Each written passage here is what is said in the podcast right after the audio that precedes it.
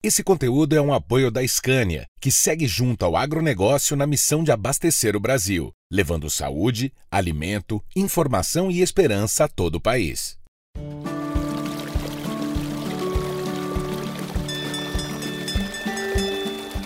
A revista Globo Rural apresenta podcast Caminhos da Safra.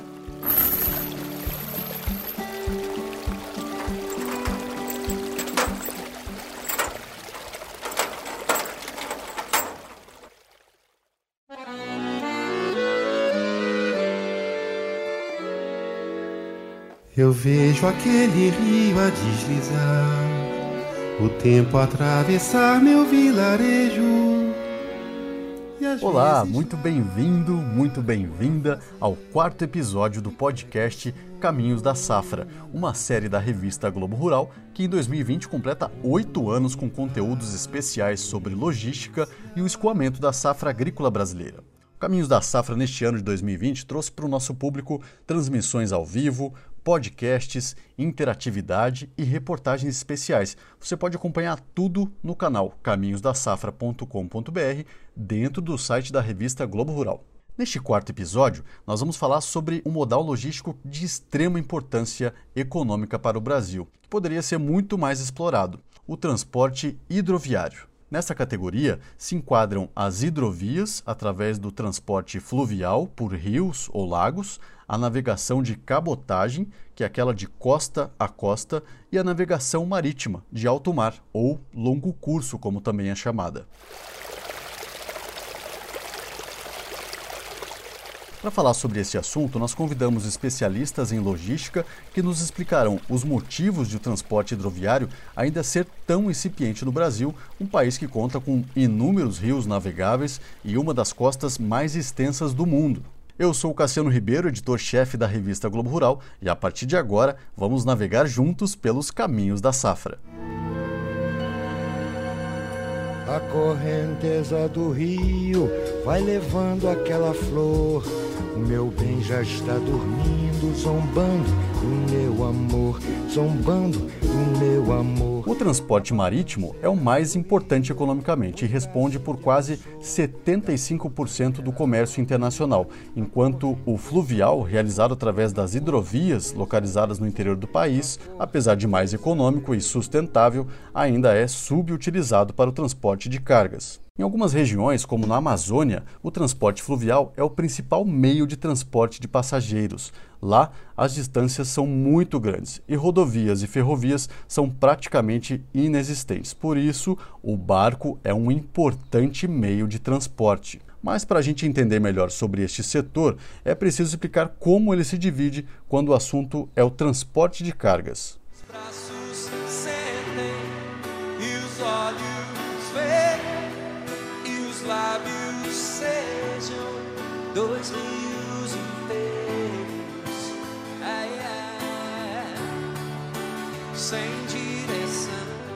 As hidrovias são aquelas rotas que se utilizam dos rios e ligam o interior do Brasil até os terminais marítimos no litoral. Essas hidrovias, elas atravessam praticamente todo o país, interligando as principais regiões produtoras e os terminais portuários. Já a navegação de cabotagem, outro termo que você vai escutar bastante ao longo deste episódio, é usada para descrever a navegação realizada entre portos, ou seja, sem perder a costa de vista. Ela pode ser realizada no mar ou através de rios também. Já a navegação marítima ou de longo curso é quando o navio parte do porto com destino a outro país. Para isso, ele deixa a costa e atravessa águas internacionais para chegar a seu destino. Onde eu nasci passa um rio que passa no igual sem fim, igual sem fim. Minha terra passava dentro de mim. A história da navegação está diretamente ligada à história da economia. Os homens procuraram as margens dos rios e lagos para desenvolverem atividade agropecuária e assim sobreviver. Com a produção excedente, havia necessidade de escoar a produção e então surgiu o comércio feito através de rios. Os comerciantes estabeleceram portos, tornando-os pontos comerciais para a venda de azeite, vinhos, ouro e prata, lã, marfim e tantos outros produtos agrícolas. Os portugueses foram os desbravadores da navegação marítima. Deram um imenso impulso ao transporte hidroviário que se estabeleceu com o surgimento de navios e barcos movidos a combustível, isso lá após a Revolução Industrial. Este setor se desenvolveu muito em alguns países e economicamente representa uma fatia bastante importante. Os custos do transporte hidroviário são mais baixos que os demais modais. É o mais vantajoso para praticar a intermodalidade e este também é o modal logístico mais sustentável que existe, com a menor emissão de gás carbônico. No Brasil, porém, apesar de termos uma vasta costa marítima com cerca de 7.500 quilômetros e muitos rios, que somam 13 mil quilômetros navegáveis, as águas são pouco usadas para o transporte de cargas por aqui. O consultor de logística Luiz Antônio Fayet, da Confederação da Agricultura e Pecuária do Brasil, explica que o principal entrave é o excesso de burocracia. Para se ter uma ideia, a legislação sobre a navegação de cabotagem vigente no país tem mais de um século. Vamos ouvir o Fayet.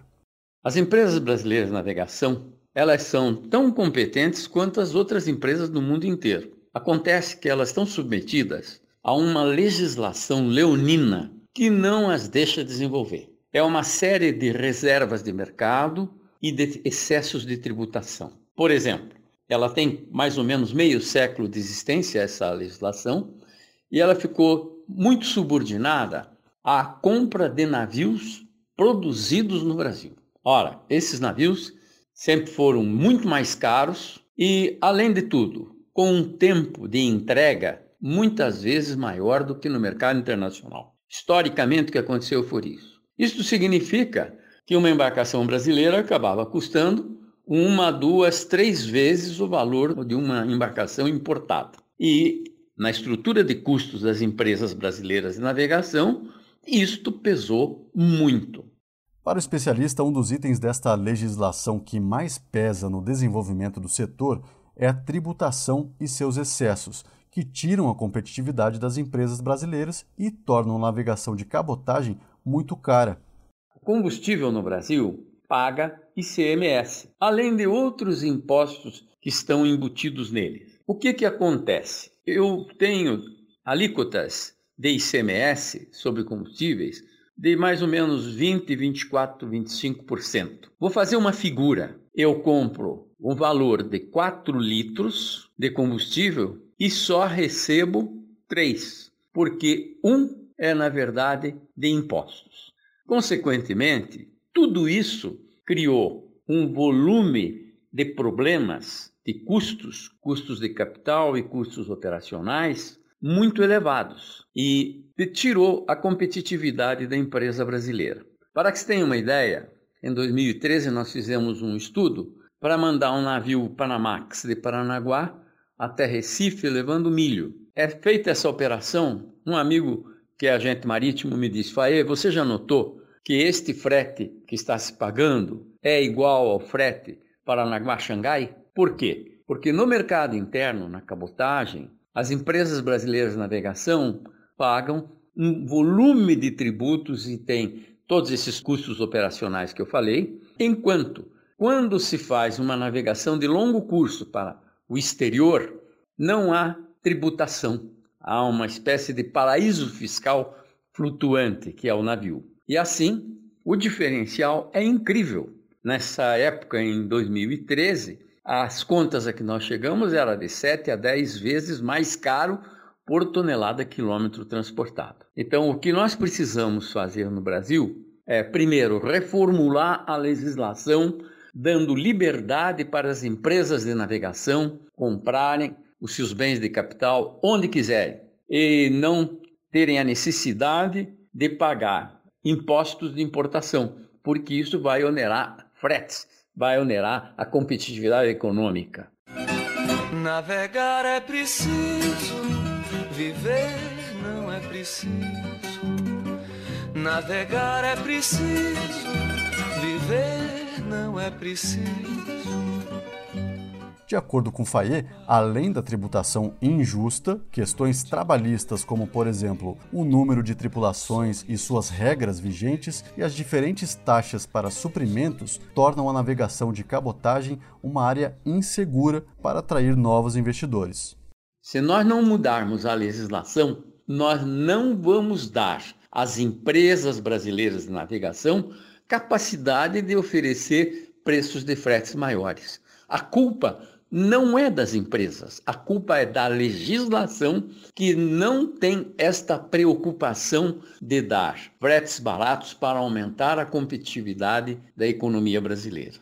Outro grande problema da navegação de cabotagem no Brasil, que também vem com a burocracia, é o excesso de documentação exigida, que aumenta os custos para as empresas e afasta possíveis investidores e que poderia ser simplificada com a DTE, por exemplo, é a sigla para o documento de transporte eletrônico, um documento digital. O presidente da Associação Brasileira dos Armadores de Cabotagem, Luiz Rezano, fala um pouco mais disso. Um problema da cabotagem é a documentação. Para que eu possa fazer um transporte de cabotagem, pegando uma carga do interior, levando até o porto de uma navegação até um outro porto, depois internalizar ela, eu preciso de 8 a 12 documentos. Isso daí é um custo o DTE precisa ser realidade, sendo um documento único e precisa ser acelerado, inclusive sendo um documento fiscal. A quantidade de documentos que são exigidos apenas porque aquele determinado uh, órgão ele não tem acesso a uma informação, aí ele pega e cria um outro documento que a gente precisa preencher para que ele tenha acesso à informação.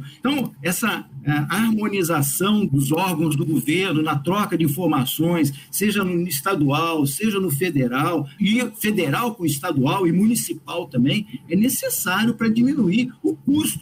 Este problema com o excesso de documentação está na mira do Ministério da Infraestrutura também. Segundo o diretor do Departamento de Navegação e Hidrovias, o Dino Antunes, o DTE deve sair nos próximos meses e facilitar o transporte hidroviário no Brasil.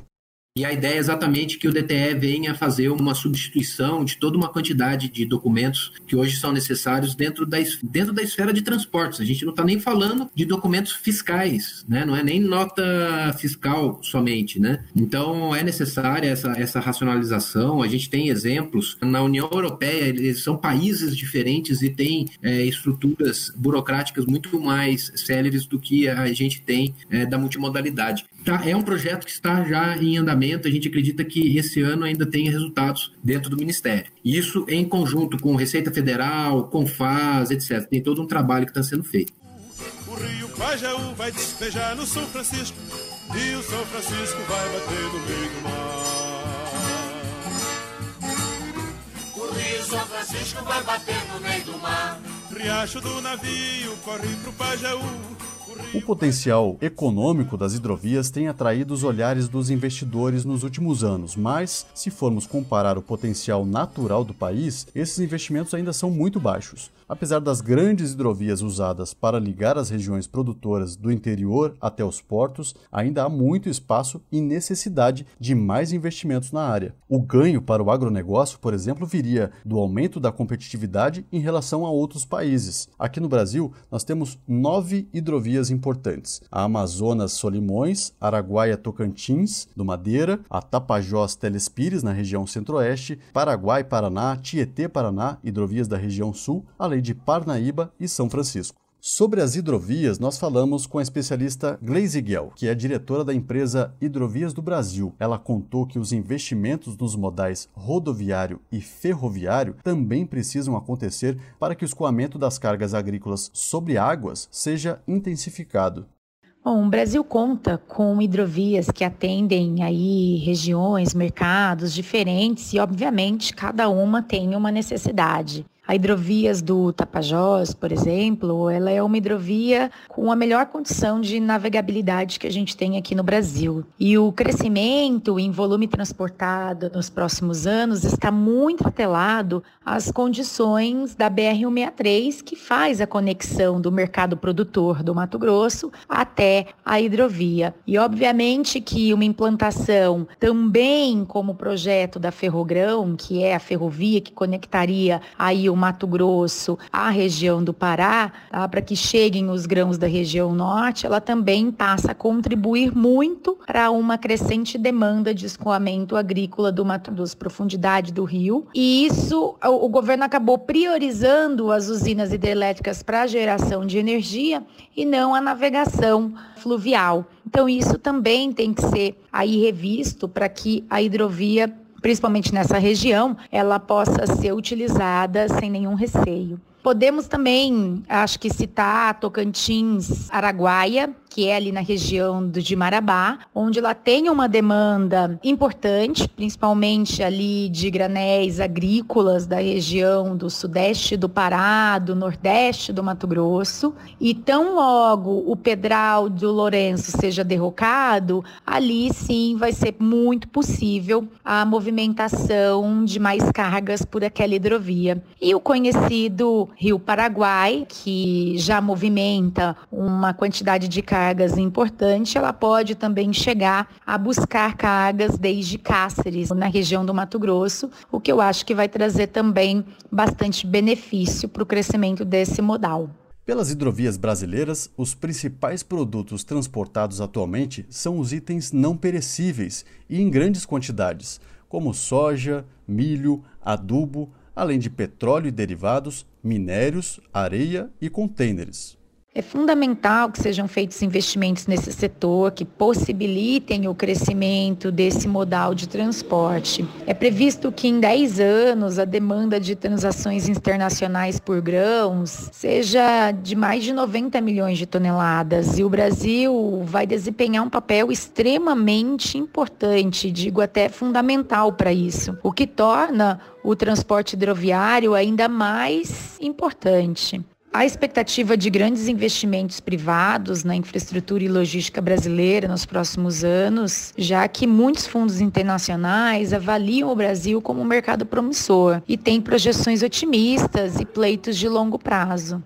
Na opinião da Glaze, os investimentos na área hidroviária devem ser mais lentos daqui em diante, mas com o gradativo aumento da produção de grãos e da necessidade por escoamento, novas obras devem ser retomadas após um período que ela chama de estabilização. O setor investiu muito entre os anos de 2013 a 2017 e o período em que foram construídos muito portos e ativos como empurradores e barcaças, se igualando à capacidade aí dos portos. É natural que agora esse investimento seja reduzido. Durante esses anos, os terminais tiveram ganhos de produtividade e isso também colabora para o adiamento de novos investimentos. No entanto, o aumento do grão de produção de grãos no Brasil, especialmente no Mato Grosso, ele continua numa curva ascendente e isso tende a trazer aí investimentos para esse modal e por que não até acelerar os investimentos. Ainda, e aqui sempre vale ressaltar, a necessidade de ações por parte do governo federal para que a gente tenha alíquotas sempre mais atrativas, diminuir com isso os nossos custos e com certeza incentivar esse modal hidroviário para o escoamento da produção.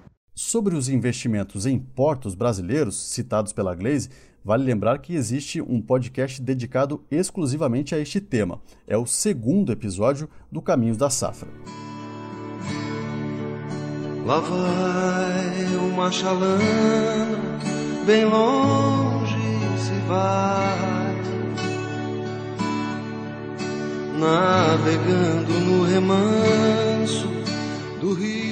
A Globo Rural segue acompanhando os progressos, desafios e oportunidades na infraestrutura para o escoamento da safra brasileira e sabe que investir em todos os modais, rodoviário, ferroviário e hidroviário, é fundamental para a economia do país. Por isso, nós continuamos nos caminhos da safra e você pode acompanhar tudo no site, na revista mensal, nas redes sociais e em novos podcasts. Se você tiver uma sugestão, escreva para nós. O nosso e-mail é palavradocampo@gmail.com. Este episódio foi produzido por Cleiton Vilarino e Viviane Taguchi, com roteiro e edição de Viviane Taguchi e meu, Cassiano Ribeiro. A finalização é de Cleiton Rodrigues. Contou com as músicas Correnteza, de Tom Jobim, Onde Eu Nasci Passa um Rio, de Caetano Veloso e Gal Costa, Shot da Navegação, de Chico Buarque, Dois Rios, do Skank, Os Argonautos, do Caetano Veloso, Riacho do Navio, de Luiz Gonzaga e Xalana, com Almir Sarter.